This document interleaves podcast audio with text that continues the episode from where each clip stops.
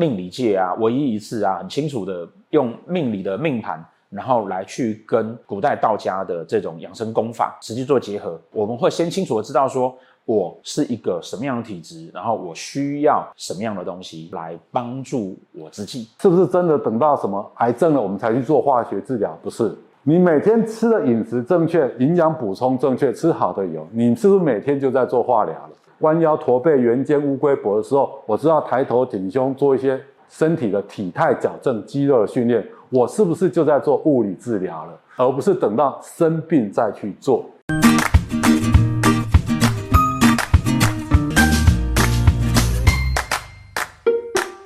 从我开 YouTube 以来啊，一直都有粉丝问我说：“哦，我什么时候开始在讲疾厄宫？哦，讲人身体的疾病？为什么多年以来呢，我都不太特别去谈这一段？”原因就是因为啊，毕竟现在已经是一个非常非常进步的社会了，所以我们会觉得说，绝大多数的问题应该去问医生。实际上哈，我们对身体的了解以及对疾厄宫的掌握，它有一整套非常严谨和完整的系统。所以，单纯的把一个极恶宫拿出来讲，然后说你会有怎么样的疾病或血光，往往会让大家哈，可能就会有片面的判断，或是。因为资讯不不是完整的结构，然后会让你误判。我们现在已经有很好很专业的医生了，应该要问医生。我们不希望在命理学上面啊、去很简单的这样子谈，然后影响到你可能呃去看医生的时候，医生也许会给你更完整的讯息。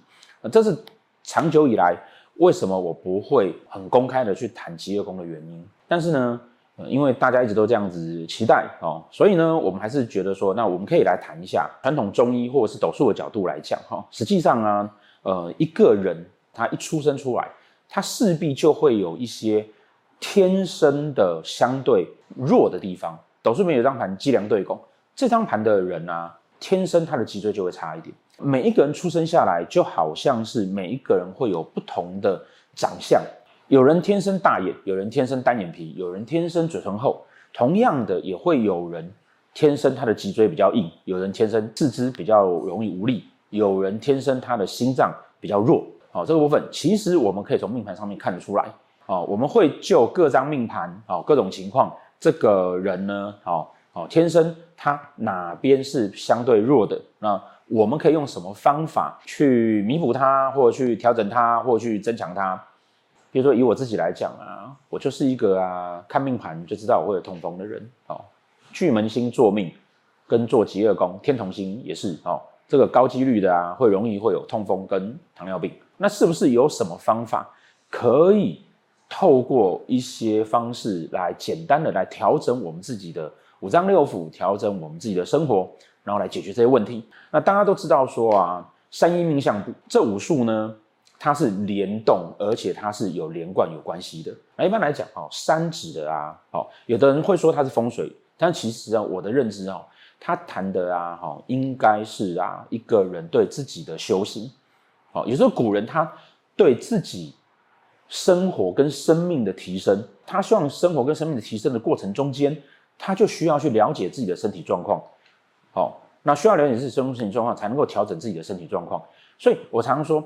中医其实是一种预防医学，它是先知道你的身体的情况，未来会发生什么，然后希望可以不要发生，或者希望可以延后发生。真正你生病了，他在跟你扎针，在给你药吃，那对于中医的系统来讲，都已经是后段的事情了。所以中医它是个预防医学。那在这个预防医学的观念之下呢，连带的就会延伸出一个就是命理学，哦，面相学。面相学起源本来就是啊，医学上面啊，他在望闻问切的时候，他会从你的脸看到你的身体状况是什么样子，这是面相学的起源。那命理学呢，实际上啊，是把中医对于人的身体状况的了解，加上对于外界环境哦，时空环境的了解，组合在一起而去推算出你的命运的。那在这个整个系统里面呢，慢慢的啊，从医学也就研发出来一些。可以透过外力调整自己身体状况的方式。传统上面有人会说他是气功，发展到后面呢，那个身体练得比较好的人啊，打架也就比较容易打得赢啊，他就会变成内家圈。好，他是不断不断的，因为我的身体健康了，然后我知道怎么去运用我的身体的能力，然后把能力发挥得好，我比一般人可以更好利用我的身体状况。那当然我就可以把它最后慢慢演变成武术的其中一种。这次啊，邀请了我的以前的泰拳老师，就是因为啊，他是一个啊，在道家的养生功法哦，就以前叫气功啦，我们现在叫养生功啦哈，因为那个气功有时候它没有办法那么全面的包含了。这中间的学理概念，重点就是在于说啊，他是我认识的内家拳老师里面呢、啊，少数能够让我真正感觉到传说中那种所谓的内家拳，所谓的道家的这种养生功法，哈，能够把它在学理上面跟科学上面解释得很清楚的，哦，他很清楚让你知道说，哎，为什么这些练内家拳的人，或者说这些在练气功的人，哈。他会去要求说啊，你的丹田要怎么样，你的你的经络气要怎么跑？哦，这种很传说中武侠小说的事情呢，在我跟他上课的时候，他很清楚的解释给我听说，哦，原来这是跟经络有什么关系？这会造成你的身体的经脉的情况怎么样？现实的你可以感受得到，而不是很玄幻的告诉你，哇，这个就是打通任督二脉啊，大小周天，不会是这么虚幻的东西。而是你可以亲身感受到的，所以那时候跟他学得很快乐。这一次呢，我们一直在在想极乐宫这个主题的时候呢，我觉得我应该要邀请他出山。好，我们在讨论每一张命盘的人他的身体的状况的同时，顺便呢，我邀请他教我们一些传统医疗上面一些经脉以及一些养生的观念，然后呢，告诉我们用一些什么样的方法，我们平常花一点点时间，五分钟十分钟。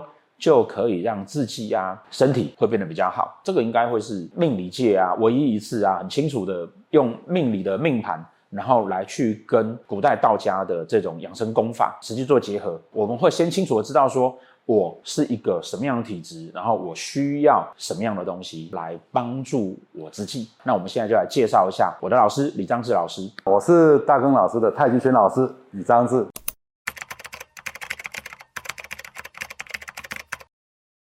那我们刚刚提到了讲极乐宫这种东西，我想大家面对极乐宫最重要就是想要达到健康。那我们知道健康其实讲简单一点，不是只有身体，它是包含身心灵整个整体。这个部分叫养生，生命的生，而不是身体。身体是只有指我们肉体的部分。我们希望提到的是包含的心灵部分。那因为我们的情绪其实会影响到我们的身体的健康。我想现在大家也都。逐渐的了解，尤其像什么精神疾病啊、忧郁症啊，或是等等，最后造成的自律神经失调哦，这些问题。面对我们身体的一些问题，我们如何养生？不会因为听到说哦，我命中该痛风，我命中该怎么样，我就让它产生了而不作为，这就是很消极。而是知道了问题之后，我们如何发现问题、解决问题？是不是真的等到什么癌症了，我们才去做化学治疗？不是。你每天吃的饮食正确，营养补充正确，吃好的油，你是不是每天就在做化疗了？因为食物进来，在身体就起一个很好的化学变化。我今天每天都做很好的姿势，我今天知道，万一不小心弯腰驼背、圆肩、乌龟脖的时候，我知道抬头挺胸做一些身体的体态矫正、肌肉的训练，我是不是就在做物理治疗了？所以呢，物理治疗、化学治疗这种自然的方式在进行呢。就很自然的进行，而不是等到生病再去做。所以，我们建立了这个概念之后呢，从物理方式、从化学方式去介入我们的生活，就可以达到一个健康。我们再把统合简单一点来讲，甚至我们在透过物理治疗的时候呢，身体矫正之后，我们练功，透过动作的频率、呼吸的频率，让这些频率共振达到和谐，把人体生命的治疗能力提升。这个就是养生功，动作、意念、呼吸的三调合一，这个三种调整能够和谐一致，你的整个精气神就可以提升起来。之后，希望透过养生功法，还有刚刚提到的经络的一个概念，去达到身体的调整。心悸按内关穴，我们血糖过高，可能按一个降糖穴，哦，或者按个阳池穴，那等等一个方式，达到我们身体的改善。配合五行的概念。我这个人呢，哎，成天生筋骨弱啦，肝不好啦，哦，哎，我可以练个易筋经。那我今天是血压高、心脏不好的人，哎，我可以练个简单的太极，柔和的太极八式。为什么？因为高血压的人、心脏不好的人，通常都是心比较急。那我们练习缓和来改善它。那我们今天可能肠胃不好啦，哎，我可以练五禽戏中去带动按摩我们的肠胃脏腑啦，去做内脏按摩。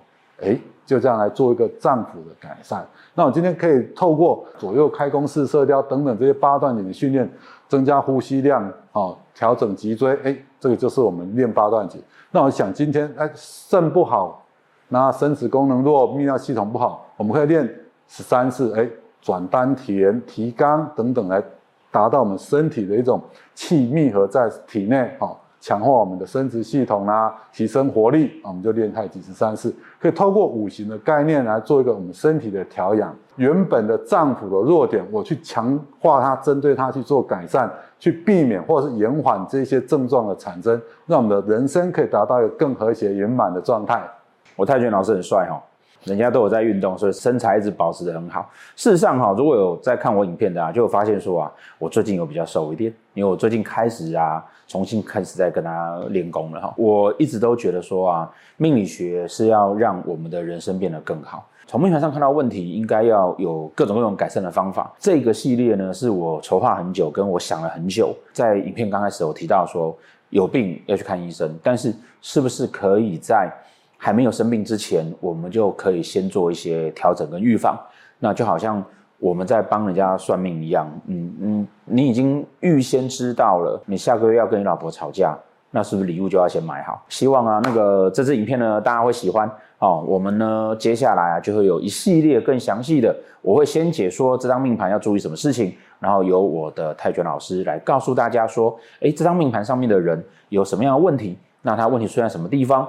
那应该要去做哪一类的这些道家的养生功法，教大家调养自己的身体。好，谢谢大家。谢谢。